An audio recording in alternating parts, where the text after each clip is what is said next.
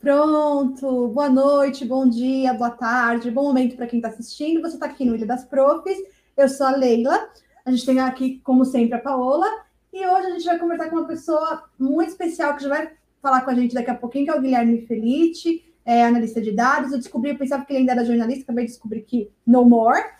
Mas eu vou pedir para a Paola dar boa noite aqui para a nossa audiência. Depois eu vou pedir para o Guilherme é, responder a nossa primeira pergunta. Quem é o Guilherme Felice na fila do pão? Isso aí, gente. Bom dia, boa tarde, boa noite, seja o horário que você está nos assistindo ou está nos ouvindo. Eu sou a Paola, você está no Ilha das Profs. Se ainda não é inscrito por aqui, inscreva-se. Se você ainda não segue o nosso podcast, procure lá no seu principal agregador, né, no agregador de preferência. E já vou passar a palavra aí para Guilherme dizer para a gente quem ele é na fila do pão. Oi, gente, boa noite. Obrigado pelo tempo de vocês, obrigado pela, pela possibilidade de estar aqui. Acho que depois de alguns, algumas semanas a gente conseguiu fazer isso funcionar. Cara, é, essa é uma boa pergunta.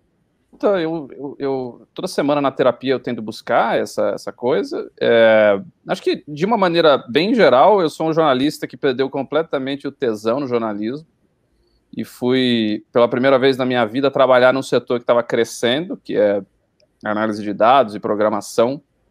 E daí eu achei que eu tinha fugido do jornalismo, mas na verdade o jornalismo me pegou de volta e, e eu voltei ao jornalismo de uma maneira um pouco diferente, digamos assim, ainda que eu não me identifique como jornalista.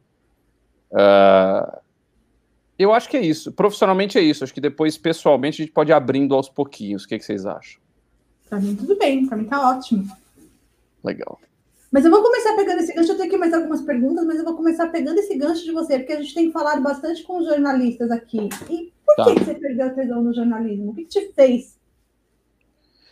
Cara, é uma série de razões. Eu acho que a minha geração, eu tenho 38, a minha geração, quando entra no jornalismo, uh, o jornalismo ele não está mais tão bem, né? Quando a gente entra no jornalismo, o jornalismo ele já está começando a decair. Você tem aquela sombra gigante que a internet projeta. E, e, a gente vem de um momento que foi muito bom do jornalismo na década de 80 e 90. Então, os, os diretores, editores executivos da Abril ganhavam carro, você tinha toda uma esbórnia, uma coisa, né? O modelo de negócios do papel, da revista, da TV, continua se sustentando de todo jeito. Quando, você entra, quando a minha geração entra em 2001, 2002, é, você já tem essa sombra da internet, mas o jornalismo, de uma maneira geral, no Brasil, começa a dar de ombros para isso, achando que nunca vai. Isso nunca vai aceitar, isso nunca vai atingir esse tamanho, nunca vai atingir uh, a gente, o nosso modelo de negócios.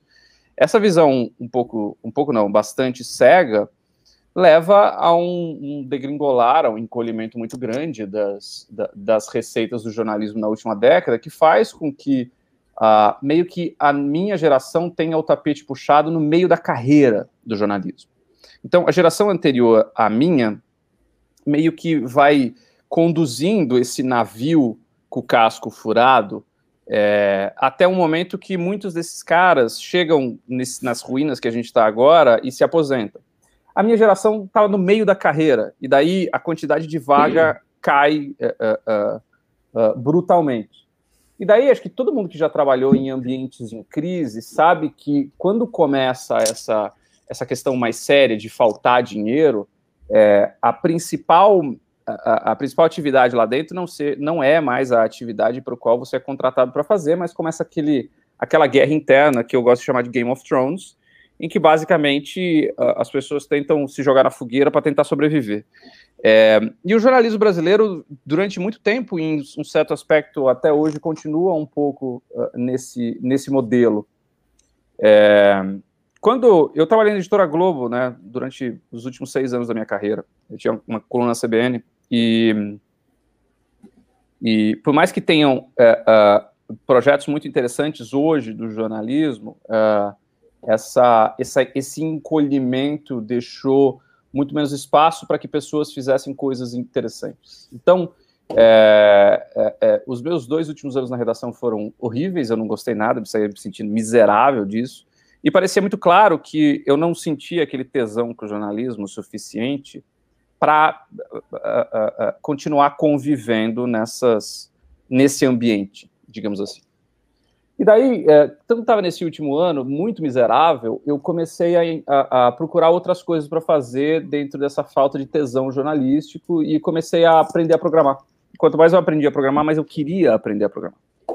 E, e eu enfrentei uma série de resistências de, de, de, antigos chefes que eu tinha, que viam isso um pouco com aquele pensamento, conectando com aquele pensamento que eu falei agora há pouco, de ah, isso não é, isso não vai dar em nada, sabe? Meio que um ceticismo. E, e, daí, quanto mais eu programava, mais eu queria aprender a programar, menos eu queria a, a ficar naquele Game of Thrones. E, e, e, daí eu acabei sendo demitido no final de 2016, para o meu grande alívio. Eu falei, puta, legal, agora eu preciso parar e pensar o que, que eu vou fazer na minha vida uh, que não envolva necessariamente jornalismo. Peguei um, um, sabático e falei, puta, legal, tem que ser alguma coisa que envolva é, é, é, dados, que envolva programação. E daí parecia muito claro para mim que tinha um movimento que já estava começando já estava desenvolvendo nos Estados Unidos e na Europa, de pequenos estúdios que ajudam as empresas a entenderem o que fazer com grandes volumes de dados. Pega na mão, senta e fala, ó, isso dá para fazer, isso não dá para fazer, que é basicamente da onde nasce a novela.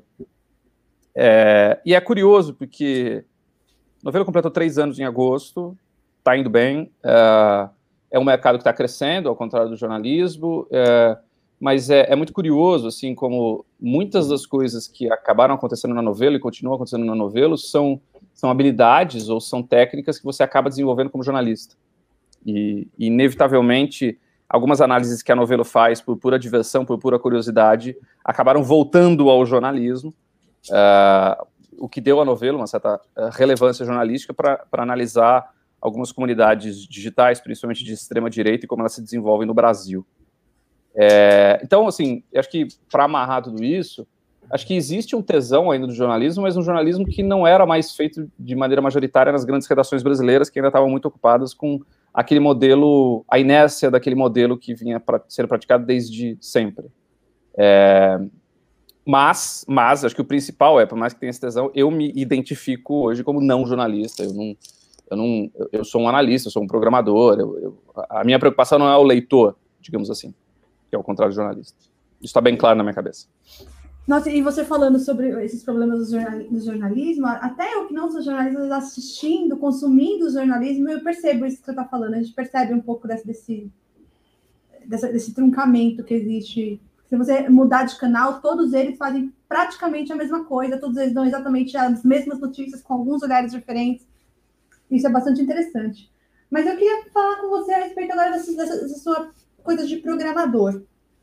É, e você falou sobre dados e o que fazer com dados, né? A gente Sim. sabe que é, quando a gente tem dados, dados só pelos dados, eles não nos dizem muitas, muita coisa, né? Você pega uma planilha Exato. de dados, eles não te dizem nada, falam soltos, mas quando você busca o que fazer com esses dados e ajusta, a, a, ajusta esses dados que você tem para determinada objetivo, vira informação vira conhecimento e vira poder. A gente está vendo isso hoje, né? Como que a gente. Como que isso vai ser utilizado? Porque a gente, tem, a gente sabe que tem as redes sociais, que tem, assim, muitos dados sobre todos nós, o tempo todo eles nos conhecem até melhor do que nós mesmos. Para onde isso vai nos levar, Guilherme? É, isso é uma boa pergunta. Eu acho que talvez, antes da gente responder, só, só vale a pena fazer uma, uma leve distinção entre, entre escala, por exemplo. Então, quando a gente está falando de Big Tech, ou seja, que são essas empresas nas quais a gente passa grande parte do nosso tempo acordado, e eles ficam coletando uh, dados nossos, você tem realmente o que a gente chama isso de Big Tech, são empresas que estão entendendo os nossos padrões de comportamento a partir do momento que eles coletam e analisam grandes volumes de dados. As redes sociais, no caso. Redes sociais, plataformas. Então, Google, Facebook, YouTube, uh, todas essas, essas empresas em que a gente está dentro de um serviço ou de um produto delas e isso está gerando dados para eles para que eles analisem e devolvam como insights ou como novos produtos, como features, como mudanças e o escambau. É, e daí tem um, tem um outro lado mais artesanal do dado, que é o seguinte: quem não tem acesso a uma plataforma com grande volume de dados, dados coletados exclusivamente, como Facebook, YouTube, Google, Twitter, escambau, tem mais dificuldade, para não dizer impossibilidade, de, de, de é, criar esses perfis e impactar o comportamento. Então, É, eu acho que é, eu, eu gosto muito de ver essa discussão a respeito de como os dados são reaproveitados pela Big Tech para meio que tentar a, a moldar comportamentos, mas é, eu também me preocupo um pouco essa, essa transformar uma malignização, digamos assim, se essa, se essa palavra existe, provavelmente não, mas do dado de maneira geral. Você consegue fazer coisas excelentes com dados também. Dito isso, para a gente não cair só nessa coisa do tipo, ah, todo dado é ruim, é, e dado é tipo uma faca, você pode cortar um sushi ou você pode enfiar na barriga de alguém. É, basicamente, o que a gente tem se desenvolvendo com Big Tech são grandes plataformas que cresceram nos últimos 15 anos embaladas por uma espécie de um tecno-otimismo que a gente tem. Né? Tipo, essas empresas ganharam tanta relevância dentro da nossa vida e, e ajudam a, a, a intermediar tanto das nossas comunicações porque durante muito tempo a comparação entre elas e o que vinha antes delas era injusta. Então, é muito mais fácil você pedir um Uber do que você sair na chuva para pegar um táxi. É muito mais fácil você comprar um livro na Amazon do que você ir num, numa FINAC ou em algum desses outros lugares. É, isso fez com que, que essas empresas crescessem, desenvolvessem negócios gigantescos e tivessem uma boa vontade da sociedade que é, é, impediu o estabelecimento de qualquer tipo de regra ou de limitação ou de regulamentação dessas plataformas, porque a gente só via as coisas boas dessas plataformas. É, a gente só conseguia comparar aquela coisa do tipo, ah, pô, mas o Google é melhor do que uma lista telefônica, o Uber é melhor do que um táxi na rua, e, e por aí vai. É, durante muito tempo, esse tecno-otimismo meio que nos cegou para a realidade que, verdade, eles, sem dúvida nenhuma, resolvem uma série de problemas ruins que a gente tinha no mundo analógico, mas eles também são capazes de introduzir alguns problemas que são tão sérios quanto, ou em alguns casos piores, do que os problemas que eles vieram para resolver. É, e um dos principais desses problemas, do meu ponto de vista, é que Uh, o principal modelo de negócios dessas empresas, uh, principalmente Google, Facebook, redes sociais, Twitter, uh, YouTube, escambau, é baseado em publicidade. Então, como é que funciona um modelo baseado em publicidade? O modelo de publicidade que é o mesmo que, que, que foi inventado em Nova York no começo do século XX, com aqueles jornais baratinhos que ah, acabavam pagando a conta com anúncios regionais. É, tem um livro muito bom chamado The Attention Merchants, Os Mercadores de Atenção, escrito por um pesquisador chamado Tim Wu, que explica essa história do desenvolvimento do mercado de publicidade. No mercado de publicidade digital, você precisa ter uma quantidade enorme de pessoas olhando para o mesmo asset, para o mesmo bem, para o mesmo serviço, para fazer com que aquela publicidade é, é, é, é, é se justifique, se pague, né? Para que você tenha empresas que vão pagar mais dinheiro para atrelar a sua publicidade com aquele serviço. E daí, a partir do momento que a publicidade força essas empresas a sempre manterem as pessoas interessadas e engajando, as plataformas perceberam que tem alguns tipos de conteúdo que acabam fazendo com que as pessoas fiquem mais grudados à tela. E, infelizmente, esses conteúdos não são conteúdos uh, generosos, educativos ou escambau. É, essa é uma lição que a gente já teve há, há muito tempo. Ah, mas isso é uma coisa das redes sociais. Não. A TV Cultura dá traço de audiência e o Brasil Urgente dá pontos e pontos de audiência exatamente pela mesma questão, muito antes da gente pensar em ter WhatsApp. É, é, a hipérbole, é, a, a raiva e, e, e conteúdos divisivos são os melhores para manter as pessoas coladas, uh, com a cara colada nos telefones celulares, o que de uma certa maneira garante que mais pessoas ficarão mais horas coladas no serviço, o serviço conseguirá colocar mais anúncios na sua timeline para você ver, os anunciantes pagarão mais dinheiro e, consequentemente, no fim do trimestre, o lucro daquela empresa vai ser maior e algumas centenas de pessoas, principalmente no Vale do Silício, vão ficar ainda mais ricas do que já são. É, eu acho que essa é a cadeia toda do começo ao fim.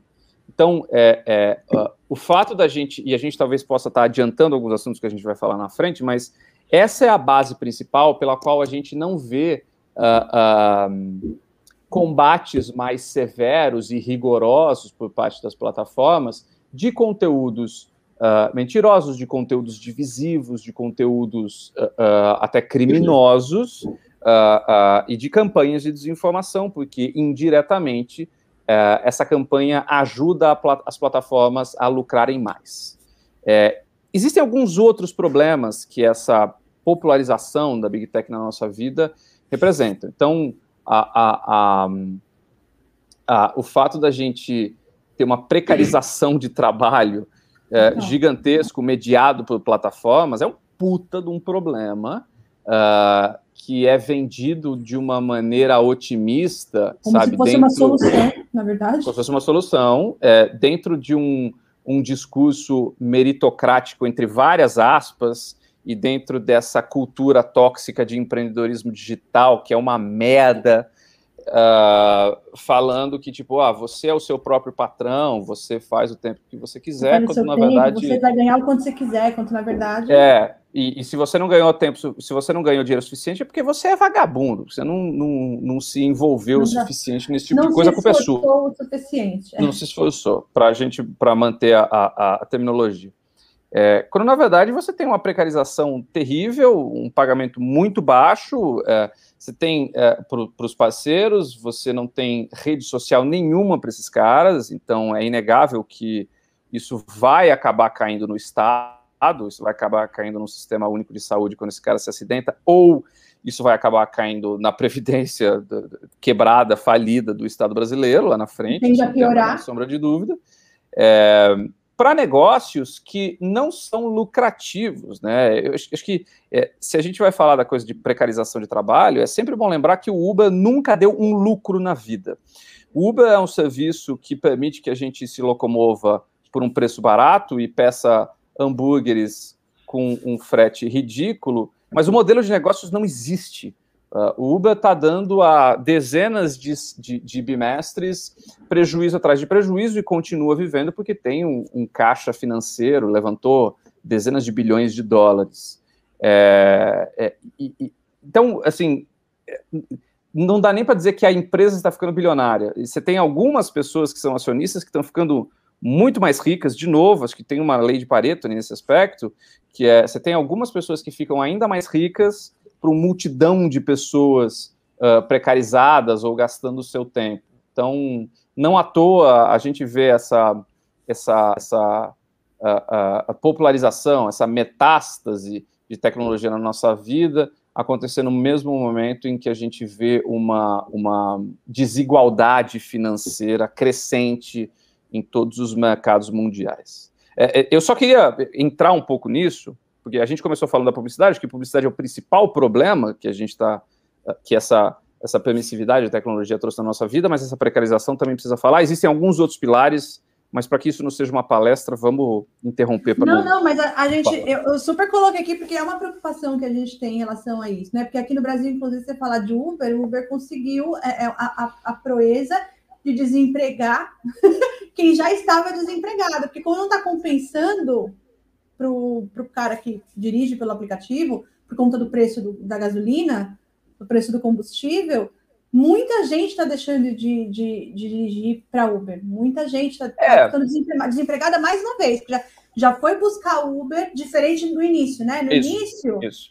logo que o, Uber chegou aqui, ele pagava bem mais por corrida, por trecho, porque tinha menos, menos profissionais, então a corrida também era um pouco mais cara era Isso. atraente para eles. Então, o pessoal trabalhava realmente menos e ganhava mais do que seus empregos. Muitos largaram seus empregos. A gente viu uma epidemia de, de engenheiro, advogados, pessoas com, com boa formação que optaram por deixar seus empregos e ficar trabalhando por Uber. E aí a coisa foi num crescendo. O que acontece? Com mais oferta de motoristas, o preço da, do trecho do trecho para eles né, caiu para o usuário também, porque acabou ficando mais em conta você pegar um, um, Uber muitas vezes do que você andar de transporte público com aquela com o desconforto que tem, com a demora que tem, o Uber bem mais tranquilo, rodava trechos por um preço melhor.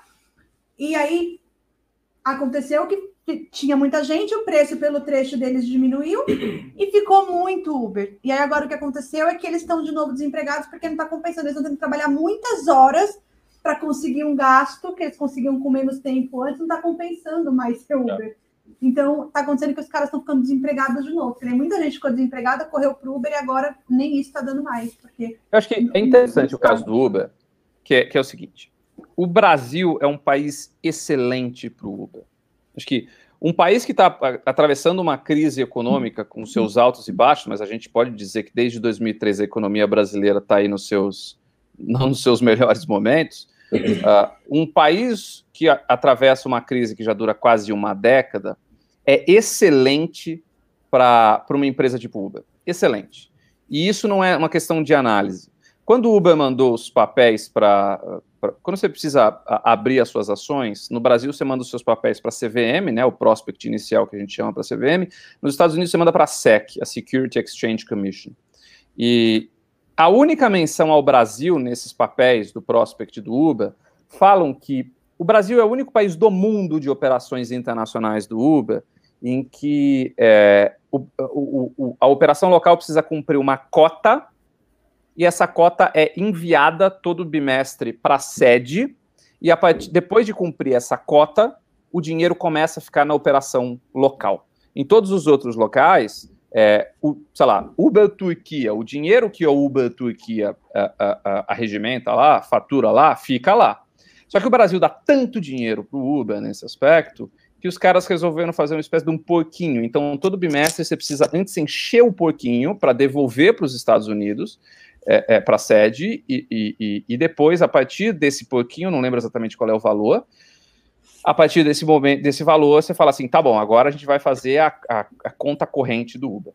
Porque, no fim das contas, num momento de crise econômica continuada, como o Brasil há oito, sete anos, o Uber cumpre um, um, valor que o Estado não consegue, que é ah, dar emprego para a galera.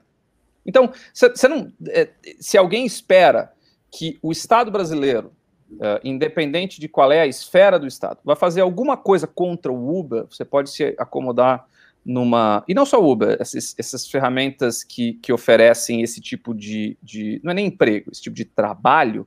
Você pode sentar numa poltrona bastante confortável, pega o seu vinhozinho, põe um livro, no, põe Guerra e Paz no colo, começa a ler, porque isso não vai acontecer. É, o Uber e todas essas outras empresas, elas acabam é, assumindo uma posição que, segundo muitas pessoas acham, é, teria que ser do Estado de, de, ajudar o mercado de trabalho, de incentivar o mercado de trabalho. Se qualquer Estado, qualquer esfera do Estado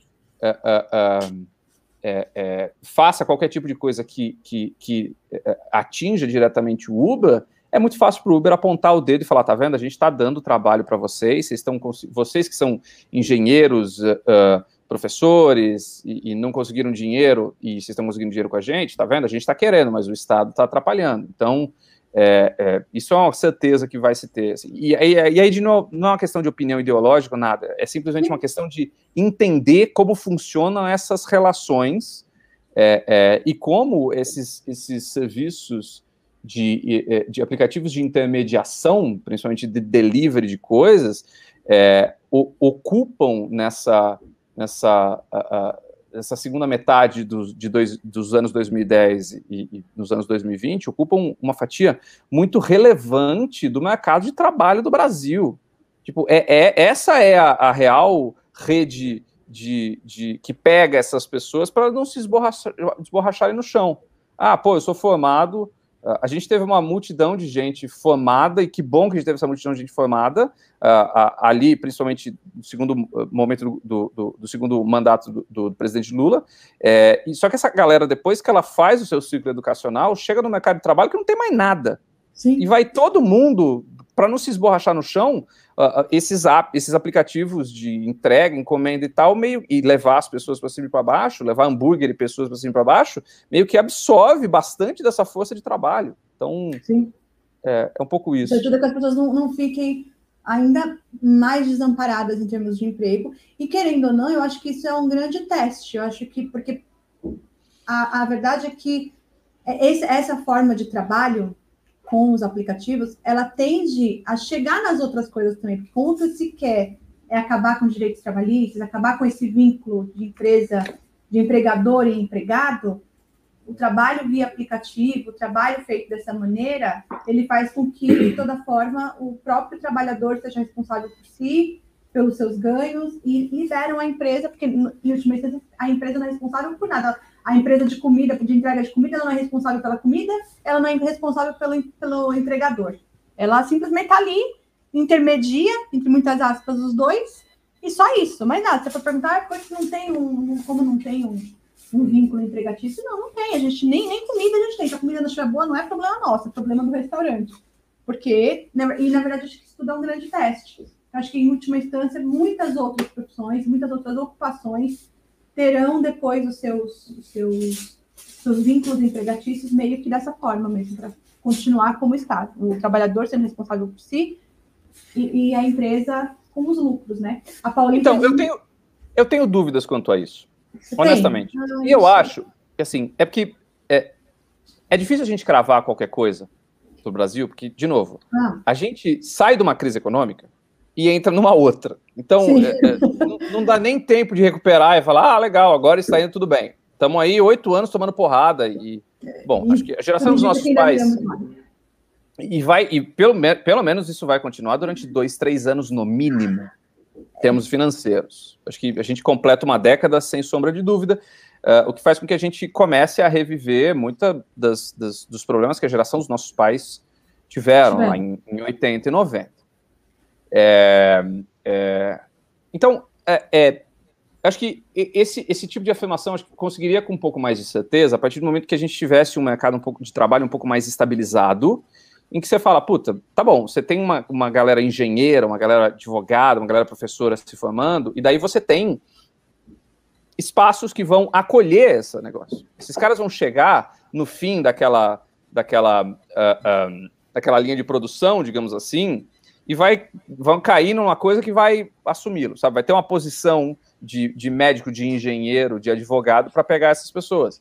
É, mas com, a, com, a, com uma inflação Uh, uh, uh, bombando, IPCA para o ano mais de 10% esperado. A gente entrando nas raias da, estag, da estagnação, que é o pior cenário da estagflação nos próximos, nos próximos bimestres, nos próximos semestres, é, isso vai continuar sendo um paliativo, né? Isso vai continuar sendo o que as pessoas têm disponível na hora. É, e daí a gente, acho que, sem dúvida nenhuma, essa coisa da intermediação por aplicativo introduz uma nova dinâmica, mas que a gente seria interessante a gente ver os efeitos reais num, num cenário que o Brasil não vai ver em curto prazo. Infelizmente, vai continuar de novo como rede de proteção esses aplicativos. Enfim, tá muito, muito otimista, né? A gente tá muito otimista aqui. Ah, não, mas já chegar na parte otimista. Calma, que eu tenho, eu tenho que aqui, nós vamos que chegar. Bom. Paulita, você queria falar Não, eu já quero ir para a parte pessimista, assim mesmo, já falar da questão das redes sociais. Tá. Porque hoje, é, hoje a gente fala muito na, na em função da disseminação de mentiras, né, da, da, da distorção da realidade, enfim, a gente fala muito de regulamentar as redes sociais, de regulamentar é, como as plataformas vão atuar no país. Né? Tem como regulamentar como as plataformas, especialmente WhatsApp e Telegram, vão atuar no Brasil, sem a gente acabar tolhindo algumas liberdades? Excelente pergunta. Eu acho que ninguém tem a resposta disso. Eu acho que é, é, essa discussão é, é tão interessante quanto é perigosa. Então, é, é, o, de, uma, de um lado, o WhatsApp é, acerta quando tem a questão da encriptação de ponta a ponta. É inegável. Sim, o, o, fato de não ter coleta de dados, supostamente não ter coleta de dados, é uma coisa muito boa. Só que isso serve tanto para para você falar com o lugar que vende um hambúrguer perto da tua casa para você pedir via o cara de bicicleta, como serve para uh, campanhas de, de, de, desinformação coordenada, que acho que é o principal problema que a gente está vendo para o Telegram em 2022. É, esse é um gigantesco problema, que eu acho que não tem uma pergunta, não tem uma, uma, uma resposta clara quanto a isso. Tá? Uh, acho que tem, tem problemas e tem questões. Agora, para a gente não achar que isso é tudo de um pêndulo de um lado, tipo privacidade total, e do outro lado uh, nenhuma privacidade, todos os olhos em vocês, acho que tem alguns pontos aí que valeria a pena a gente é, colocar na conversa, que é, é, depois do que aconteceu em 2018, o WhatsApp claramente, mas de má vontade, resolveu se movimentar. E não só o que aconteceu uh, no, no, no, Brasil, né, o que acontece na Índia nos anos anteriores também é um puta indicativo disso. Eles já tinham, antes de 2018, já tinham claro para onde eles tinham que ir, não fizeram nada em 2018, e a gente tem provas e provas hoje mostrando uh, uh, campanhas de desinformação coordenadas pelo WhatsApp, que o WhatsApp hoje sabe que isso aconteceu, mas finge que não é com eles. Então, o, tem um livro fundamental para as pessoas entenderem isso, que é o Máquina do Ódio, da Patrícia Campos Melo, uh, em que um dos principais, uma das principais plataformas é o WhatsApp. E, e o TSE está até hoje enrolando nessa questão do julgamento da chapa, porque é muito claro, indícios e indícios se avolumam, de que a chapa Bolsonaro-Mourão usou o impulsionamento, que é fora da lei eleitoral, de campanhas e mensagens pelo WhatsApp. O WhatsApp está nesse espírito de lesma porque não quer ser responsabilizado por essa questão. Só que já fez uma série de modificações que limitam bastante a atuação dos caras uh, para campanhas de desinformação. Então, os grupos hoje são de 256 no máximo, mensagens muito encaminhadas. Você só pode passar para três pessoas, em alguns casos, você pode passar para uma pessoa. É, é, dá para ver que algumas dessas mudanças foram fundamentais para afugentar o bolsonarismo, para botar o bolsonarismo no estado de pânico e fazer os caras pensarem em outra coisa. E daí a gente entra no Telegram. O Telegram é muito perigoso para 2022. O Telegram tem algumas questões de privacidade que são muito relevantes para as nossas conversas, se a gente está pensando em questões de, de puta, não vamos deixar essas pessoas coletarem os dados, quanto menos coletar o dado, melhor. Uh, só que a gente também não pode usar essa, essa questão de algumas features de privacidade boas para nos cegar do fato de que o Telegram é uma puta de uma, de uma rede, eh, de uma terra sem lei. É, o Telegram não tem operação no Brasil. O Telegram, a Justiça Eleitoral está tentando falar com o Telegram há semanas ou meses e ninguém coloca nada. O Telegram tem grupos enormes. Assim, o Telegram é, é, é, é nada na vida é preto no branco. São pouquíssimas as, vidas, as coisas na vida que são preto no branco. O nazismo é uma delas. Nazista bom é aquele que está sangrando no chão desacordado ou julgado, mofando na cadeia.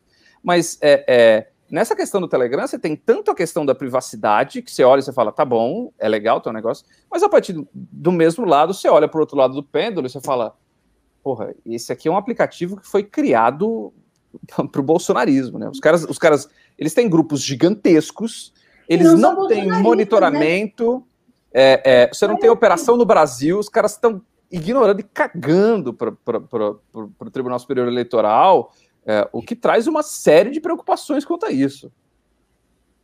Fala, Leila. Não, eu estou dizendo, e não só para bolsonaristas, que, que é, é, é um horror para a gente, principalmente a partir do ano que vem, que nós vamos ter eleição. Mas ali também corre pedofilia, ali corre muita coisa, assim, Sim. livre, de, de, um jeito que. Venda de armas. Muito venda de armas. Venda de armas, venda de dado roubado, tem, tem tudo, tá? Tem tudo. É, o, o, a impressão que dá é que o Telegram assume. Quando a gente vai falar das plataformas, e não só aplicativos de mensagem, as plataformas tendem a se esconder atrás do argumento que assim, não, veja bem, a gente é só a plataforma, a gente não é responsável por porra nenhuma que tá aí.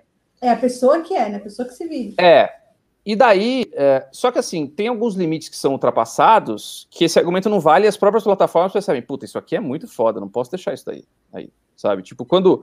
Demorou muito, mas quando o Trump estava falando daquela questão de.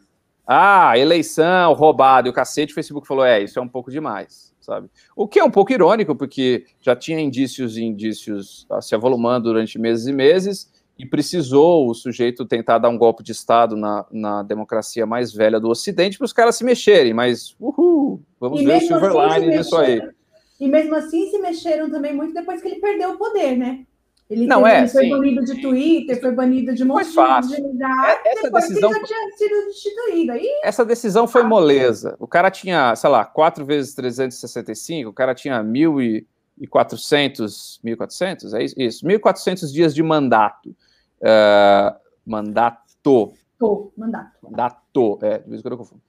O cara tinha 1.400 e tantos dias de mandato e ele acabou sendo banido quando faltavam 14, 15 para acabar. Isso aí é peanuts, isso é fácil de fazer. É, é, o que certamente, se acontecer a mesma coisa com o Bolsonaro, se o Bolsonaro perder a eleição de 2022, como tudo indica que vai perder, é, é, e começar com essas, essas alegações, a gente pode esperar uma coisa parecida das plataformas banindo. Vai, ser suficiente?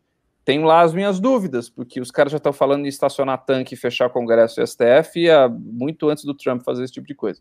Mas, enfim, é, quando, quando a, as plataformas todas é, têm esse argumento de que Uh, não, a gente não é responsável, a gente só é a plataforma e tal, mas quando cruzava alguns limites, eles falavam: é, eu sei que isso é uma mentirinha, mas eu vou, eu vou agir para fazer isso.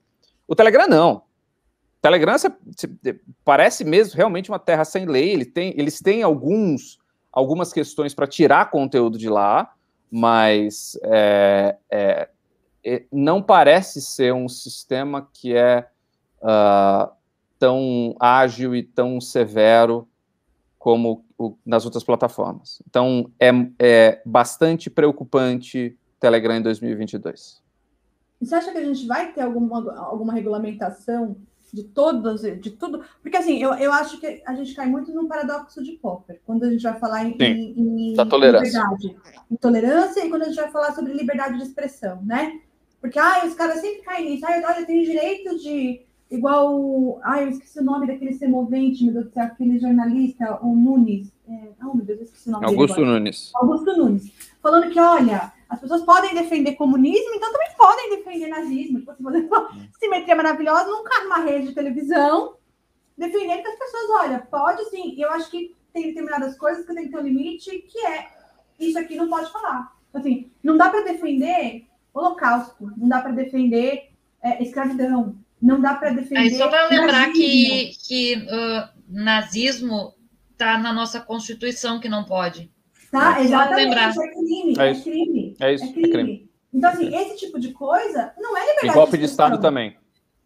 Sim, golpe de Estado, golpe de também. Estado também. Esse tipo de coisa não é liberdade de expressão. Esse tipo de coisa Sim.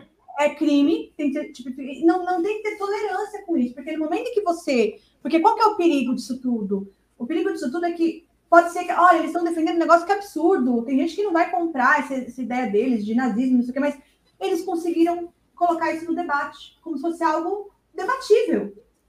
Eles conseguiram hoje trazer coisas que não são debatíveis, e não tem como você debater, e eles transformaram isso em algo, sim, que as pessoas debatem. Então, isso já é uma tá. perda. Por mais, por mais que você fale assim, olha, não, muita gente não vai comprar, isso é um absurdo, é crime, não sei o quê. Mas eles já, colocam, eles já trouxeram isso. Você já ouviu uma analogia perfeita? Acho que foi o Rodrigo, acho que foi o Rodrigo do, do Midcast que trouxe uma analogia assim, perfeita. Ele falou que é mais ou menos como se assim, você vai no churrasco, e aí cada um tem que trazer uma coisa, um vai lá atrás é, cerveja quente, mas tudo bem, passa. E aí, os ratos que ninguém queria convidar para o debate, porque afinal de contas é, é rato, é rato, ele, ninguém queria convidar ali para festa. Mas alguém vai, ai, coitado do rato, e deixa o rato entrar na festa. E aí o rato traz o quê? O rato traz comida podre. E ele coloca comida podre em cima da mesa. Então, assim, ele já entrou, já, já é uma perda para todo mundo, porque ali em cima da mesa tinha comida boa para o pessoal comer. Apesar não ter a melhor comida, mas tinha comida ali para o pessoal comer. Vem o rato, que alguém falou, ai, deixa o rato, deixa o rato, nada. Rato entrou, tacou comida podre em cima da mesa. Era o que ele queria. Era o que bastava. Ninguém, agora ele pode comer tudo, porque ninguém mais vai querer comer, porque colocaram comida podre em cima da mesa. É mais ou menos isso que acontece quando você deixa esse tipo de pessoa participar do debate, esse tipo de ideia participar do debate. Isso não podia entrar, desculpa, Guilherme, pode tocar. Não, tudo bem.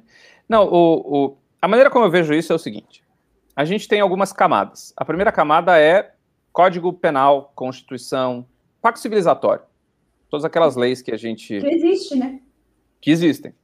Todas aquelas leis que a gente organiza para que a gente consiga conviver em sociedade com milhões de desconhecidos, conseguir coordenar com milhões de desconhecidos. É uma coisa velha como andar para frente, mas temos do Brasil. O segundo são as regras das plataformas. As plataformas, é, e pode parecer um contrassenso. As plataformas têm regras muito boas para a maioria dos problemas. E daí a gente tem a execução dessas regras, que na, na, nos monitoramentos que a Novelo faz e nas análises que a gente tem feito desde 2018, é o principal problema, tá? Então, é, quando começa a Covid, é, as, as plataformas são rápidas em instituir regras que determinam que você não pode falar que uh, Covid é, não existe, que Covid só dá em uma raça, que vacina é uma merda. Uh, e daí, conforme o tempo vai passando, eles vão adicionando coisas nessas, nessas regras. YouTube, Facebook, Twitter, todos esses caras têm esse tipo de coisa. É, se você entrar hoje no YouTube, ou se você entrar hoje no, no Twitter, você vai encontrar sem nenhuma dificuldade milhares de vídeos ou milhares de tweets que eh, eh, promovem hesitação vacinal, que alegam que ivermectina e cloroquina funcionam, que, que, que a pandemia vacina não funciona, que a economia está uma merda por, porque as pessoas ficam em casa. em casa. Aquelas mentiras todas que a gente está acostumado, tendo o presidente que temos, infelizmente. Então, é, a principal tecla que eu tenho batido de meses para cá é: não adianta nada essas regras das plataformas serem simplesmente casos de PR. PR é Press Relations, é, é, é aquela divisão que trabalha com o marketing e a relação com a imprensa. Então, a gente já viu no Brasil e fora é, alguns exemplos de quando as redes sociais são pressionadas por esse tipo de coisa, elas anunciam mudanças que são replicadas pelos veículos. Só que a redação hoje é um, é um ovinho, assim. Você tem poucos jornalistas tendo que cobrir quatro, cinco auditorias ao mesmo tempo, se vira nos 30 do cacete. É, ninguém tá lá para depois de uma semana, dois meses, olhar e falar assim: tá bom, mas os caras tiraram essas coisas? Porque na prática eles não tiraram. Hoje qualquer um consegue colocar, Lucy, escrever no YouTube Lucy Care e Vermectina e encontrar ainda dezenas de vídeos em que a Lucy Care uma das maiores negacionistas da pandemia, continua a defender, em outubro de 2021, a eficácia da ivermectina. Você consegue encontrar no canal do sujeito chamado Fernando Betete, uh, quase meio milhão de seguidores no YouTube, vídeos em que ele entrevista a Lucy uh, uh, promovendo hesitação vacinal. Você consegue encontrar, sem precisar escrever uma linha de código, essas coisas, assim como você consegue encontrar golpe, é, vídeos promovendo golpe de Estado. Está muito claro que as plataformas, e eu estou falando especificamente do Brasil, estão é, muito mais preocupadas em debelar problemas na imprensa do que resolver o problema da desinformação. A casa continua pegando fogo. Essas plataformas vêm, jogam um copinho d'água, a casa continua pegando fogo pra caralho e eles estão posando para a câmera como se tivessem resolvido esse problema. Não resolveram.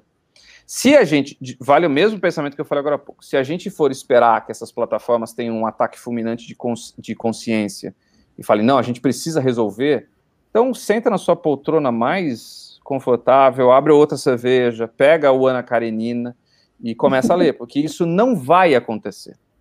Isso só vai acontecer a hora que a gente tiver uma ação um pouco mais efetiva de órgãos de regulamentação e controle. E daí a gente está falando do Supremo, aí a gente está falando do TSE. Uma coisa que as pessoas não se atentam é colocar numa régua o que foi a, a ação do YouTube sobre vídeos que falam, que mentem sobre vermectina e hidroxicloroquina. É, o ministro Barroso manda instaurar, se eu não me engano, no dia 13 ou 14 de abril, a CPI da pandemia, que estava parado lá numa gaveta do, do, Senado. Na semana seguinte, o, o plenário do STF se reúne, corrobora a decisão do Barroso e fala: vai ter CPI da pandemia sim. Dois dias depois dessa decisão do plenário, dois dias depois, o YouTube faz um anúncio com fanfarra falando que tinha deletado e tinha instituído uma nova regra para tirar vídeos que defendessem a efetividade mentirosa de ivermectina e hidroxicloroquina. Dois dias depois, existe uma relação de causa e efeito óbvia aí. no monitoramento que a gente faz do YouTube, a gente vê não só os vídeos que desapareceram de um dia para o outro, mas a gente consegue ver qual, quem deletou o vídeo, tá? Então, um vídeo ele pode ser deletado pelo próprio YouTuber, ele pode ser tornado privado, ou seja, o vídeo está no servidor do YouTube, mas só o dono vê, uh, e, é, ou ele pode ser deletado pelo, pelo YouTube. O YouTube pode chegar e falar assim, pô, isso aqui é, infringiu uma regra, eu vou tirar essa porra do ar. Dos monitoramentos que a gente faz, entre 90% e 95% dos vídeos são deletados pelo próprio YouTuber, de medo de represália, ou de estratégia, ou escambau. Então a gente tem uma planilha que, que, que, que uh, monitora quais foram os vídeos deletados pelo YouTube e, e, e como as regras do YouTube não são executadas pelo próprio YouTube, porque o YouTube tem uma regra que fala que se um canal toma três punições em 90 dias, ele tem que ser excluído, e a gente já teve vários canais que tomaram mais de três punições em menos de 90 dias e não foram excluídos. O canal do presidente Jair Bolsonaro teve 33 punições em menos de 90 dias e uhum. não saiu do ar, continua até hoje no ar. É... Depois que o Barroso manda abrir a CPI, e na semana seguinte a, a, a, o STF, o plenário do STF vai lá e corrobora a decisão, a quantidade de vídeos mensais deletados para o YouTube triplica.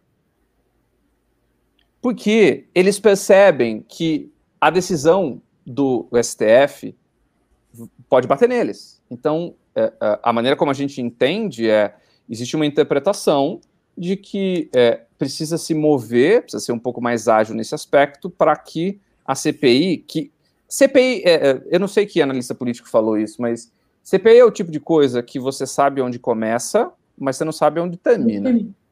É, então, provavelmente existia um certo medo do YouTube aí quando o, a CPI da pandemia foi instaurada, uh, em que eles falaram, tá bom, a gente precisa mostrar um pouco de, de, de, de ação. E daí, legal, mostraram ação, saiu na mídia, ah, agora o YouTube vai tirar coisa de ivermectina e cloroquina. Hoje, seis meses depois, sete meses depois, você entra no YouTube e você consegue encontrar dezenas de milhares de vídeos que continuam alegando que a ivermectina funciona, que a hidroxicloroquina funciona. Ou seja, o problema de informação não resolveu nada. Não resolveu nada. Para amarrar aquilo que a Paola falou, é, vai precisar ter uma regulamentação. Eu acho que esse papo da regulamentação está quebrado em duas coisas. É, e uma delas é mais focada nos Estados Unidos. Uh, uh, os monopólios, uh, os monopólios específicos que essas empresas têm significam que você está prejudicando a competição. Você está matando empresas no ninho, basicamente.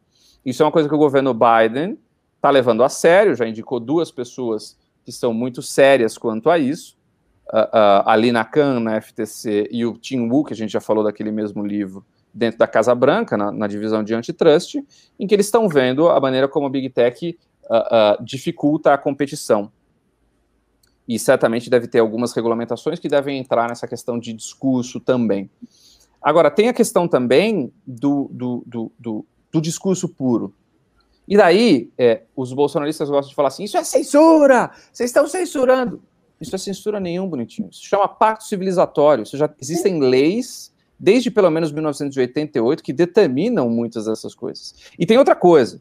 Ninguém aqui está determinando que. É, acho que é, é, uma discussão válida é, é, é, ver quais regras essas plataformas precisam ter que não tem. Então, por exemplo, uma que eu acho preocupante é você não tem regras que impeçam a, a, a, a proliferação de discurso golpista. É, você tem regra, ainda que esteja na Constituição Federal, você não tem regras para isso. A Novelo fez um estudo que saiu no Globo, há coisa de alguns meses. É, é, é, porque, no fim das contas, a democracia que vale para a Big Tech é a democracia norte-americana. A democracia dos outros países é meio que eles estão é, dando uma cagada, honestamente. É, só que tem uma outra coisa que é: a maior parte desses problemas que a gente está vendo de discurso, eles já estão tipificados pela regra das próprias plataformas. Então, usem essas regras, executem essas regras, que é o grande problema que a gente vê nessa questão de discurso. Gente do céu. Guilherme, é, a, a, gente está falando muito desse esse uso de dados, a gente está falando que hoje, né, isso é uma informação muito poderosa, é um poder muito grande, que cada vez mais está na mão de menos pessoas, porque na verdade é, é, é grana, né? Que, que você tem, quanto mais acesso aos dados você tem, mais poder você tem, e você precisa de. Você ganha mais grana com isso, seja por publicidade, seja em outros campos. A gente também tem a questão, agora que você trouxe muito, das eleições do ano que vem, o quanto o Telegram, o quanto isso vai ser utilizado para as eleições. Vocês que fazem análise de dados, você estava falando, você trouxe um, um, um, dado que eu achei muito interessante, que foi de que Bolsonaro provavelmente não se elege. E aí a gente vai verificar que, de fato, se a gente for olhar em perspectiva, é, na mesma época do ano do, das eleições de 2018, na mesma época, em 2017, portanto, outubro de 2017, já apareciam muitas pesquisas dizendo que não, Bolsonaro era um candidato é, viável e estava quase assim, estava com muita possibilidade de ganhar. Naquela época a gente tinha isso. E esses dados que foram trazidos, essas pesquisas que foram feitas, foram subestimadas por muita gente. Eu mesma era uma das pessoas que falavam, não, ele não vai passar desses 20%, ele vai chegar ali nos 30%, mas ele vai derreter no final, ele não vai ganhar, não sei o quê. E aí hoje a gente tem o contrário, a gente tem muitas pesquisas, muitos dados trazendo que muito dificilmente Bolsonaro se elege, até porque a gente ainda vai ter um ano economicamente muito difícil. É, é, teremos muitos problemas econômicos ainda, isso é ruim para qualquer candidato que queira se reeleger, candidato que já está lá, por mais que ele conte com a máquina, ele vai ter esse problema factual, né? para resolver, ele tem tentado de todas as formas não comentar, por exemplo, economia, ele, ele comenta tudo, ele fala sobre cloroquina, inclusive, gente, o, site Médicos pela Vida não foi derrubado, não, eu entrei aqui agora, está lá ainda, todos os médicos, que era aquele site dos médicos que receitavam cloroquina, o kit Covid, está aqui ainda no ar o site, viu? Não saiu também, não. É, o que, que você, você, analisando os dados, analisando essas pesquisas, a, a novelo tem alguma pesquisa em relação a isso? O que, que vocês cravam para. Ou que vocês cravam, não, mas o que vocês preveem para as eleições do é, é, Acho que essa, essa, essa leitura de que o Bolsonaro vai ter grande dificuldade para se eleger no ano que vem, ela é muito mais baseada nas, nos dados das pesquisas que a gente está vendo, e acho que qualquer pessoa com dois olhos funcionando também está vendo, uh, e, e, e, basicamente o que acho que alguns uh, cientistas políticos, algumas cientistas políticos uh, uh, talentosos têm falado. Acho que o que a gente vê em termos dos dados das comunidades digitais brasileiras é, é que o bolsonarismo se fechou para si mesmo. Então, quando a gente vai ver as comunidades digitais, a gente percebe que você tem uma, uma, uma uh, uh, uma espécie de um teto para o bolsonarismo dentro dessas comunidades. Tá? Então, você tem canais que continuam crescendo estrondosamente, é, e você tem algumas, uh, alguns limites, digamos assim, até onde esses canais conseguem chegar sozinho. Isso a gente está falando no YouTube, a gente está falando do Instagram, a gente está falando de Facebook, por aí vai. É, esses canais não estão diminuindo. Eu acho que é, é a cereja no bolo para indicar que, tipo, puta, esses caras estão realmente num cenário bastante difícil, seria o um momento em que a Novelo e outras empresas e outros profissionais uh, e outras profissionais também que fazem as análises da rede percebam uma espécie de uma debandada desse núcleo duro. Porque, vamos ser honestos, a gente já viu um pouco esses movimentos uh, uh, em alguns momentos chaves do governo Bolsonaro. Quando o Moro sai, você tem uma espécie de uma de, uma revolta, é, quando o, o, o, em maio, por exemplo, quando a gente tem aquela é, infame manifestação do eu autorizo, e daí o bolsonarismo entende que deu a autorização para o Bolsonaro, para o Bolsonaro intervir, e o Bolsonaro não fez nada, você também tem uma revolta, porque as pessoas estavam esperando em 7 de setembro, em 9 de setembro, quando o Bolsonaro fala aquela coisa, vamos fazer essas coisas, e, e daí o Temer entra e, e, e põe panos quentes, você também tem uma revolta, mas o núcleo duro bolsonarista continua lá, firme e forte. É, a questão é que tudo indica que esse núcleo duro não vai ser grande o suficiente para ajudar a eleger o Bolsonaro. Não só isso, acho que essas, essas a campanha bolsonarista em 2018 se beneficiou muito dessa coisa terra sem lei que a gente tinha visto, que acho que o melhor exemplo disso é o WhatsApp. É o WhatsApp dar de ombros e falar, não, isso não vai ser um problema e tal. Isso todas as plataformas de 2018 meio que subestimaram. É, Agora, em 2022, você vai ter todas essas plataformas sendo analisadas de perto e pressionadas, não só pela opinião pública, mas por órgãos federais, como o TSE, como o Supremo, para agirem nessas coisas. Você não tinha essa pressão em 2018. Em 2018, o YouTube era um playground bolsonarista. E aí a gente pode entrar em várias discussões se o YouTube ajudou ou não, ou se era simplesmente um reflexo do zeitgeist pelo qual a gente estava passando. É... Agora, acho que é, é, vale a pena, se a gente está falando de comunidades digitais e como isso vai se refletir em 2022, acho que vale a pena a gente entrar um pouco nas particularidades de algumas dessas redes. É, o, o, YouTube mantém um pouco aquele, aquela posição de repositório. É, você tem, uh, em cada uma dessas comunidades, você tem uh, uh, perfis específicos que funcionam como veículos do bolsonarismo. Então você fala, ah, puta, mas é o Bolsonaro o principal youtuber de direita. Não é o principal. É, o que você tem é, é, é a Jovem Pan fazendo o papel de cavalo na qual o bolsonarismo cavalga para atingir outros grupos. Os pingos, nenhum canal no Brasil de extrema direita está crescendo tão rápido quanto os pingos nos is. É, é, é, impressionante a velocidade. O canal do Bolsonaro ele cresce, mas ele cresce em soluços. Se você olha um gráfico dele, ele está assim, ó. A curva é um pouquinho. O pingos dos está assim. Eles continuam crescendo de uma maneira assombrosa. É, mesma coisa com o Alexandre Garcia, principalmente depois que ele foi derrubado, pela, foi demitido pela CNN por mentir no ar. É, pois é, pois é. Só que, de novo, esses caras atingem um teto. Os pingos dos is não parece estar tá preso a esse teto. Então, acho que tem que prestar um pouco de atenção nisso. O Facebook é uma comunidade majoritariamente bolsonarista. É, é, é, quando você vai analisar as comunidades, os grupos, ou então as, as mobilizações, você percebe que o bolsonarismo ele, ele, ele tem uma espécie de uma, de uma campanha coordenada de vários perfis relevantes do, do, do governo federal, que incluem até o da primeira-dama, que vão entrar em discussões para turvar as águas e meio que fazer um contraponto, principalmente quando as celebridades entram nessas discussões, e principalmente quando entram nas discussões ambientais. É, é, quando você vai é, ver, por exemplo, a, a, maneira como o bolsonarismo se organizou para as manifestações de 7 de setembro, você vai ver que os principais posts que mais trouxeram, que mais convocaram as pessoas, foram posts de grupos é, minúsculos, grupos desconhecidos, páginas que ninguém sabe exatamente quem é. É, que é muito um, um, um, um, modus operandi do bolsonarismo desde sempre. Facebook é isso. Facebook é um vilarejo, já foi muito mais relevante, continua relevante no Brasil, mas é, é, é tomado pelo bolsonarismo. O Instagram é diferente. O Instagram é hoje o que eu considero o principal palco dessas guerras políticas e principalmente o que vai ser 2022. E talvez a gente não esteja olhando com, com bastante atenção para eles.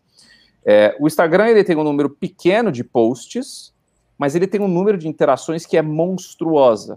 E quando você vai ver a quantidade de posts das campanhas bolsonaristas, você vai perceber que lá quem conduz são esses principais baluartes do bolsonarismo, como Carla Zambelli, por exemplo. Se você vai analisar o 7 de setembro, a convocação para o 7 de setembro, você vai perceber que a Carla Zambelli foi a principal indutora desse processo, ao contrário do Facebook. O Facebook teve aqueles grupos de caminhoneiros, aquela coisa meio apócrifa, por exemplo.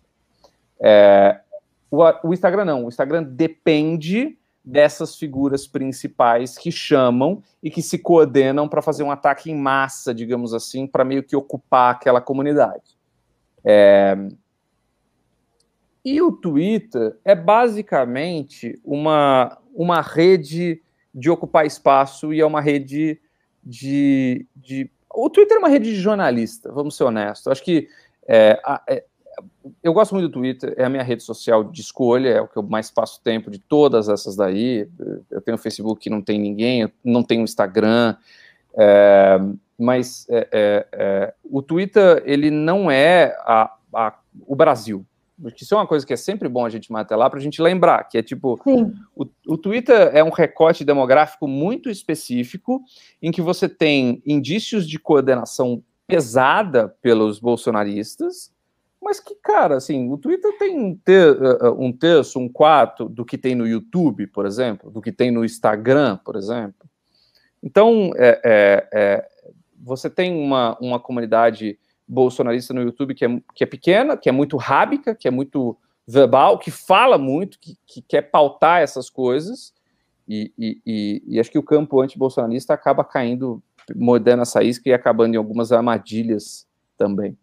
Eu acho que se a gente não considerar, e quando eu digo a gente, eu estou falando de qualquer pessoa que seja anti-bolsonarista, e eu me encaixo orgulhosamente nessa categoria, se as pessoas que, que vão pensar em combater o bolsonarismo em 2022 não encararem essas redes com as particularidades que lhes convém, com tipo entender o que é cada ambiente e o que como cada mensagem passa e qual, por cada dessas redes, e como você tem diferentes influenciadores ou influenciadoras em cada uma dessas redes, então qualquer tipo de iniciativa está fadada ao fracasso.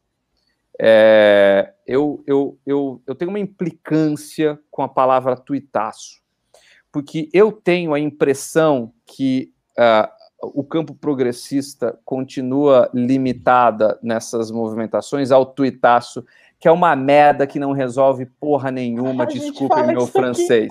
Desculpem meu francês. É, vamos fazer um tuitaço.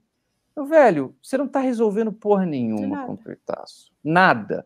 E assim, você está falando para uns convertidos, quando na verdade Sim. existem comunidades que têm quatro, cinco vezes mais pessoas que você está deixando de fora, ignorando solenemente. Então, é, de vez em quando eu recebo umas mensagens e falo assim: ah, como é que as pessoas. Como é que pode fazer uma campanha progressista para fazer uma coisa anti-bolsonarista para negócio? Como, como, é que dá para fazer uma coisa anti-bolsonarista nas redes? E, cara, não tenho a menor ideia, eu não trabalho com isso. Eu dou os meus pitacos simplesmente por uma questão de observar essas coisas, mas, assim, é, base, coisa básica disso se não entender as particularidades das redes, como elas operam, quem são as pessoas, já vai começar errado. E eu tenho um pouco a impressão que já estão começando errado, honestamente. É. É... Enfim, não quero ser muito pessimista. Mas não, também mas tem é, um outro ponto nessa história. Mas tem um outro ponto nessa história, que é as redes sociais são reflexo de um momento que, que o país está passando. Acho que 2018, você, você entrou numa canoa e o rio estava levando essa canoa, tá?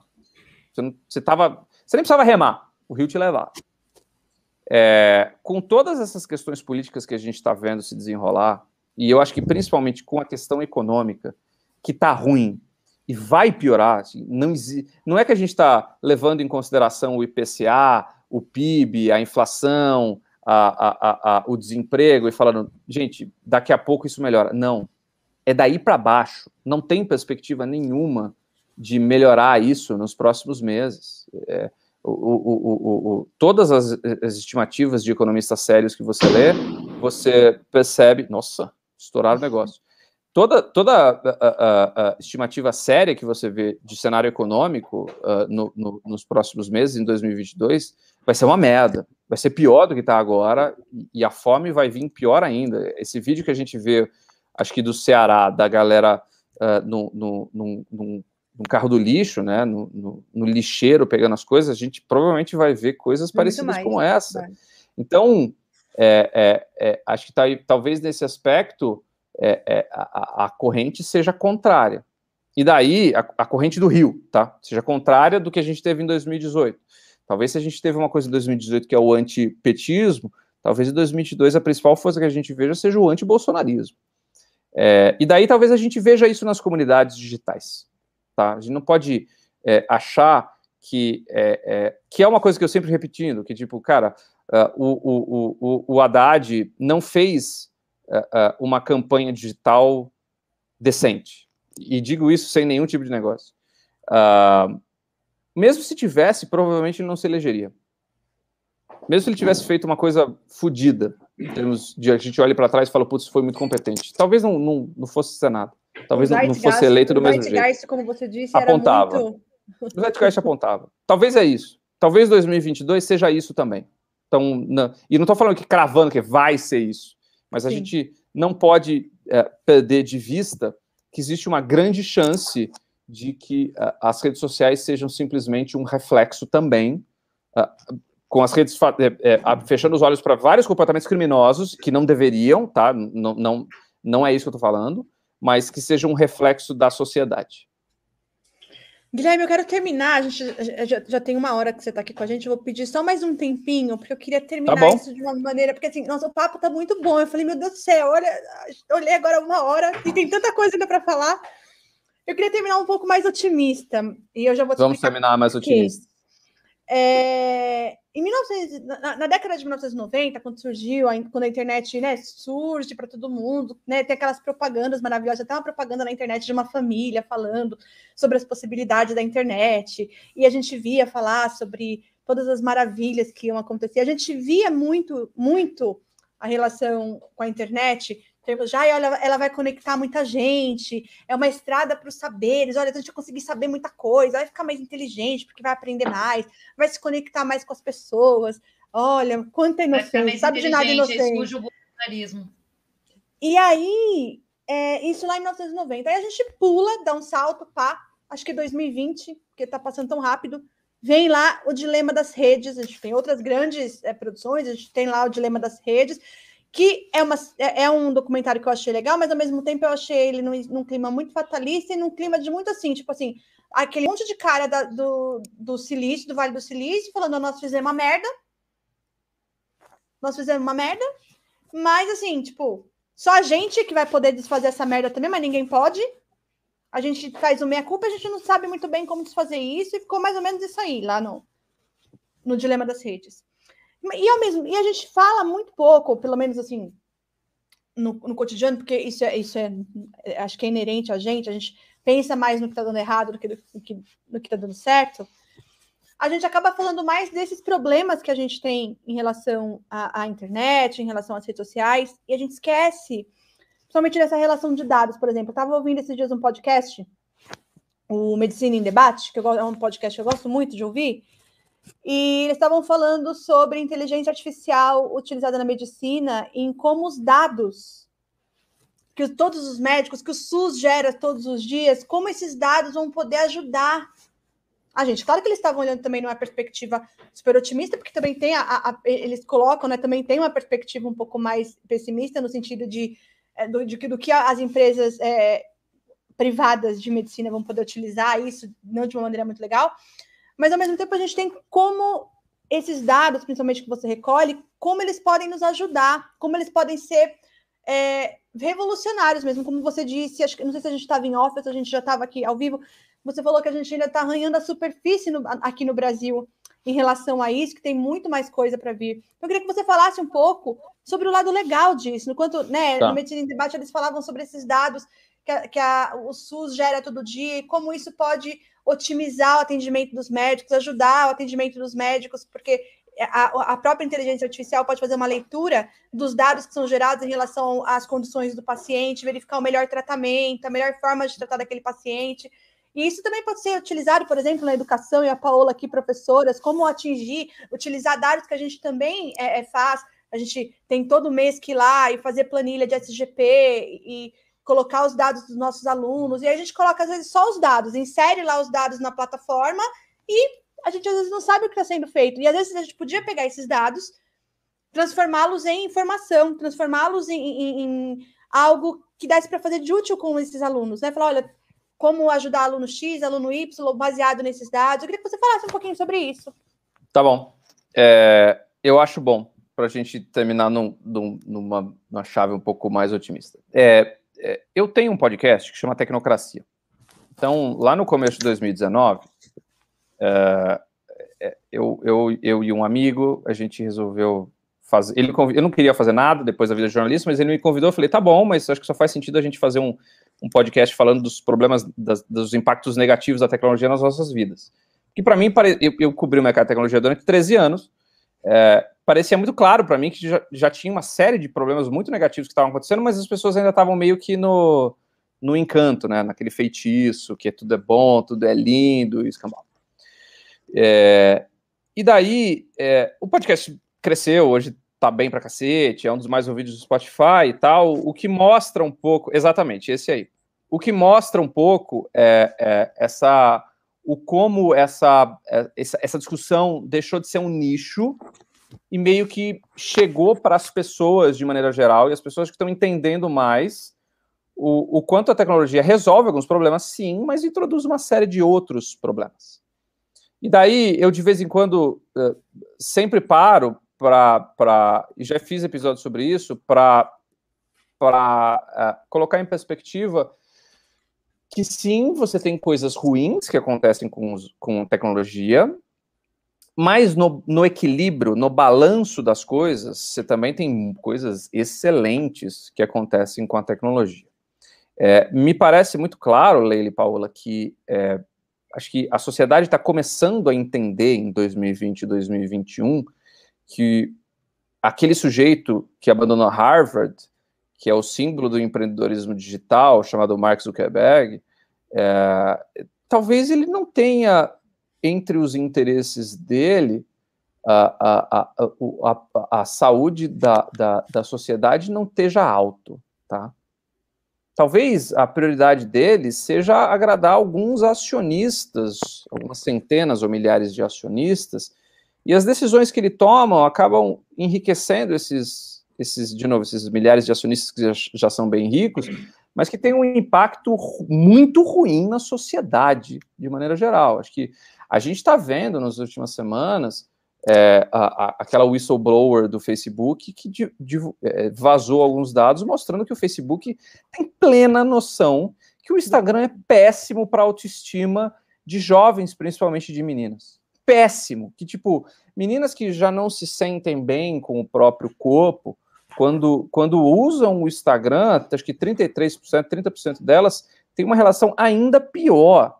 Tipo, trancam você numa, numa, numa bolha terrível para a autoestima, sabe? De corpos que não existem.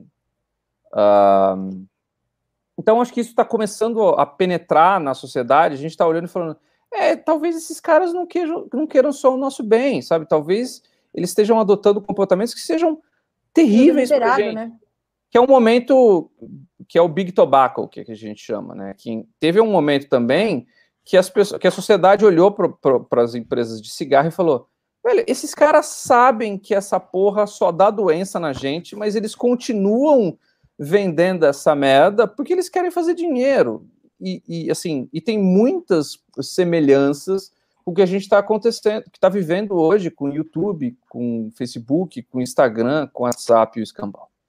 Agora, é, esse é aquele momento em que a mola está super comprimida Sim. E daí as pessoas falam assim: caralho, mas não é assim. E daí estilinga para outro lado. E vai para outro lado. E daí a gente tem essa, aquela coisa pendular, que eu acho que é super humano também, sentimentos humanos. Tipo, pô, mas esses caras são só os filha da puta que estão fazendo mal pra gente. E daí, em um certo momento, a mola volta pro meio. Você fala: peraí, assim, tem coisas ruins, mas também tem coisas boas. É, acho que o principal dessa questão toda é entender comportamentos que são vivos dessas empresas e o governo usar o poder que tem para garantir que esses comportamentos não continuem. Ah, Guilherme, dá um exemplo prático. Tá bom, vamos usar então o exemplo da galera do Instagram. Tipo, o Instagram, o Facebook é, é, é, financiou, gastou milhões de dólares para fazer estudos que chegam à conclusão de que esses esses, é, esses aplicativos são ruins, ruins para a autoestima de meninas, engavetou esses negócios.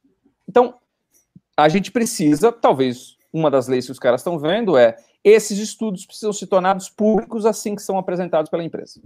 Porque daí a sociedade precisa ver Sim. o que, que a empresa sabe e no que está sentado em cima. Outra coisa, que é uma coisa que eu tenho batido bastante no Tecnocracia. A gente, como sociedade, precisa ter meios de verificar o que está acontecendo de uma forma independente, de verificar independentemente o que está acontecendo dentro daquelas, uh, uh, uh, daquelas comunidades. Então, eu sou a primeira pessoa a criticar o YouTube, porque afinal de contas faz quatro anos que eu estou analisando isso e falando, ó, oh, isso aqui está errado, isso aqui está errado, isso aqui está errado. A novela ganhou relevância no debate público por causa disso.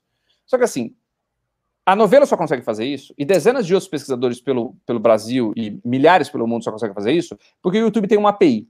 Ou seja, o YouTube permite que você baixe os dados da plataforma de uma maneira automatizada para falar assim, puta, isso aqui tá errado, olha, isso aqui tá errado, e, e, colocar isso no debate público. O Facebook e o Instagram não tem isso. O, o, o WhatsApp não tem né? isso. Tipo transparência governamental, olha, isso aqui. Isso. Se, se, a gente, se, se a gente passa tanto tempo dentro dessas plataformas, se essas plataformas mediam a comunicação de bilhões de pessoas diariamente, você precisa entender o que está acontecendo lá dentro, sem ter que passar pelo crivo editorial desses caras. O Facebook oferece uma, uma ferramenta dessa chamada CrowdTangle, cujo acesso é super limitado e você não consegue automatizar. Então você tem aquele trabalhinho manual de ir lá e pegar os dados e tal, e existe uma guerra interna no Facebook, uh, o New York Times está cobrindo isso há meses, em que eles querem matar essa ferramenta. Para quê? Para impedir que as pessoas de fora vejam o que efetivamente está acontecendo lá dentro, analisem de uma maneira independente o que está acontecendo lá dentro, e a gente só consiga ter informações sobre o que está acontecendo lá dentro quando eles, quando a divisão de PR deles, de novo a divisão de PR, fizerem alguns relatórios que são hipereditados para fingir que está tudo ótimo, que é tudo lindo, que é um mundo mágico, sabe? Somos dentro dessa né? realidade né? paralela que os caras querem criar. Então, é, é, é... a tecnologia veio para resolver uma série de problemas introduzir uma série de outros, tá? Então, a gente precisa saber como combater esses outros problemas e impedir que você tenha um, um grupo minúsculo de pessoas que determine o que, que a gente vai discutir, o que, que a gente vai pautar. Isso é um puta de um problema. Sim. O Ademir está perguntando se a gente vai ver o declínio das big techs ou ao menos uma divisão de mid techs. Tá. Isso é, isso é uma, uma pergunta de alguns trilhões de dólares, não é nem de um milhão de dólares. É, o, o governo norte-americano está estudando a melhor maneira de quebrar essas empresas, ou se não conseguir quebrar, tá o que a gente chama de tapa na mão regulatório, que é o quê? Uh, quando o, o, Instagram vai lá, quando o Facebook vai lá, tenta comprar o Snapchat, não consegue, copia o Snapchat no Instagram, isso já deveria ter sido um tapa na mão regulatório, que basicamente você está usando o seu peso de mercado para destruir um, um, um, um rival que pode te, te, te, te destronar, destronar lá na frente. É, esse poder de mercado exagerado precisa ser combatido de alguma maneira, nem que seja para evitar a próxima onda, que eles entrem na próxima onda e a próxima onda tenha liberdade para conseguir desenvolver produtos e serviços de tecnologia sem que esses caras usem o peso deles para esmagá-los. É, eu, honestamente, torço muito, mas sou cético quanto à quebra das big techs. Eu acho que isso vai ser uma coisa bastante difícil de, de acontecer. Existe a possibilidade? Existe. O mercado norte-americano já quebrou a AT&T, que era um monopólio de telecomunicações, uh, na década de 70. Né? Do, assim, começou na década de 70. Isso durou 10 anos. Isso é um processo difícil, ainda mais pelo tamanho que essas empresas têm. Mas, é, é, sem dúvida nenhuma, o que a gente deve ver é com quebra ou não, a gente deve ver limites na atuação dessas empresas e eu espero, eu torço, uma política de transparência maior para que a sociedade consiga entender o que está acontecendo lá dentro e não tenha que depender necessariamente da vontade dos caras mostrarem o que eles querem ou não. Guilherme, eu, eu assim, eu quero dizer que eu aprendi, eu tô passada com tanta informação que a gente passou aqui em uma hora e 18 minutos. Assim, como é, como é importante a gente pensar nessas coisas, como muitas vezes passa despercebido para gente que está de fora desse mundo. Assim, eu, por exemplo, em relação ao Instagram, eu tenho uma filha de 12 anos, ela não tem acesso a Instagram. Na verdade, ela não tem acesso a rede, quase a rede social nenhuma. Ela assiste algumas coisas de bichinho que ela gosta em, em uma rede, mas Instagram dela, o perfil dela, justamente por conta dessa questão de tanto filtro. E eu, como professora, tenho experiência de ver muitas meninas que não não, não conseguem se reconhecer quando elas não estão de filtro. Estão tão acostumadas É. aos Isso é muito filtros. triste. Isso é muito Estão triste. tão acostumadas ao- aos filtros e a uma, a uma a um padrão que inexiste, né? E a gente vê isso em reportagens e mais reportagens em relação à, à medicina estética. E quanto novas elas estão querendo fazer procedimentos estéticos para tentar chegar mais ou menos naquele padrão, daquele filtro que não, não tem como chegar nesse padrão. E é, e é Não. extrema, isso é, é extremamente nocivo para meninas, por exemplo, adolescentes que estão em plena construção da identidade delas, né? Da Mas- mas- autoestima. A questão do- da, da cirurgia plástica, do aumento de cirurgia plástica, da vontade de cirurgia plástica, é o começo dessa, dessa, Sim, desse problema é muito psicológico. além. Porque o final é a mutilação e o suicídio.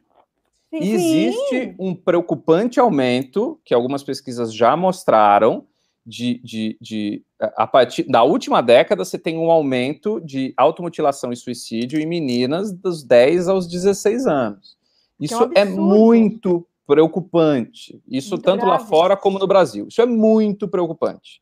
Eles vão falar assim: ah, tá bom, Guilherme, mas é uma sopa, não dá para dizer que só é o Instagram. Tá bom, justo, não dá para dizer. Agora, você também não pode ignorar o tamanho que o Instagram e esses outros aplicativos têm na formação Sim. dessa galera.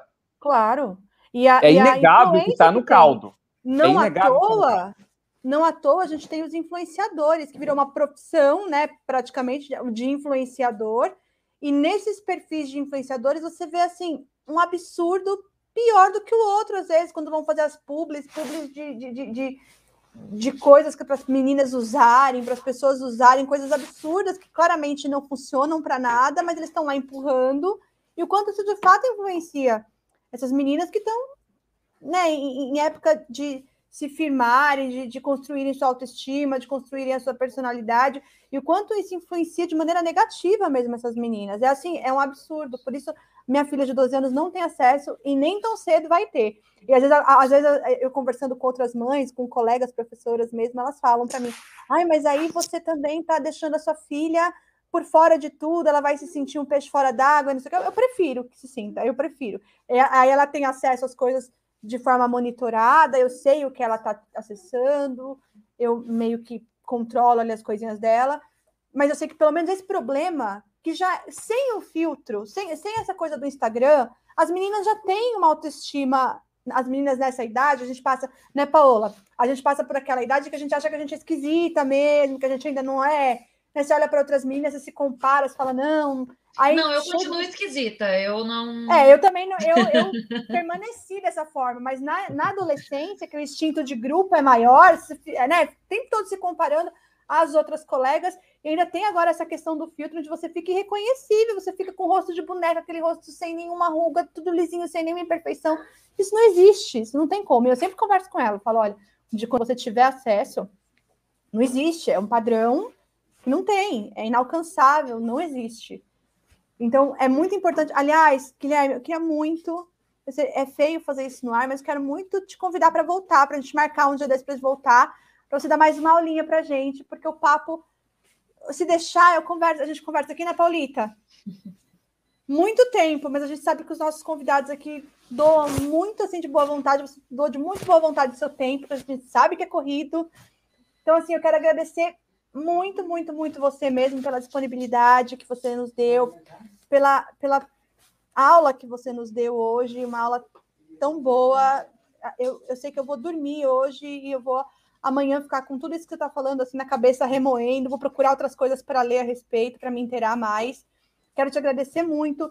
Quero agradecer vocês que ficaram aí assistindo, pedir para que vocês compartilhem, que vocês é, deem um like, que vocês ajudem a divulgar o Ilha das Profs. A gente tem conversado com pessoas muito legais, como o Guilherme. Na quinta-feira, tem um aviso é, importante para fazer agora. Na quinta-feira, a gente vai fazer a live um pouquinho mais cedo. Um A pouquinho. gente vai conversar. é, nós vamos fazer a live no horário um pouco atípico.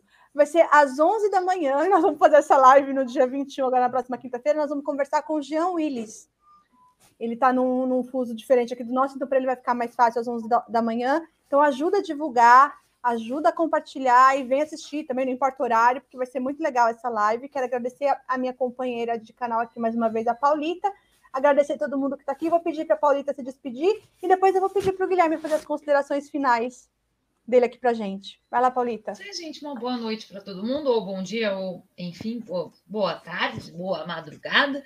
E, é claro, eu não vou poder né, me despedir sem fazer aquela pergunta edificante ah, é para Ai, Guilherme, pois João está é aqui. Desculpa, João. João está presente. João está presente já me recordou no chat a pergunta edificante. Guilherme, você prefere Godzilla ou King Kong? E por quê? Ah, isso que é G versus K? É, isso aí. Cara, não prefiro nada. Nunca pensei nisso na minha vida, honestamente. É isso é uma dúvida, isso é uma dúvida relevante aqui no canal, é isso? Olha, o João inaugurou pra gente isso aí, ele é o nosso inscrito mais é. antigo, mais já tá com a gente desde o comecinho, e ele falou: ah, pergunta aí pro pessoal que vai no canal, quem prefere Godzilla e quem prefere King Kong? Ele tá eu prefiro, um eu prefiro o jumento, que é o meu vira-lata. Olha, olha que linda a, a, a, a, caricatura que eu ganhei dele. Oh. Ele é menos destrutivo. gostoso! O nome dele é Jumento? O nome dele é Jumento.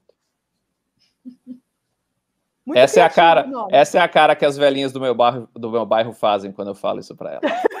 eu, tenho, eu tenho uma colega que a cachorrinha dela chama Vaca e agora tem você. Lindo, lindo. É, ela chama Vaca, ela chama Vaca, vaca e tem o seu jumento.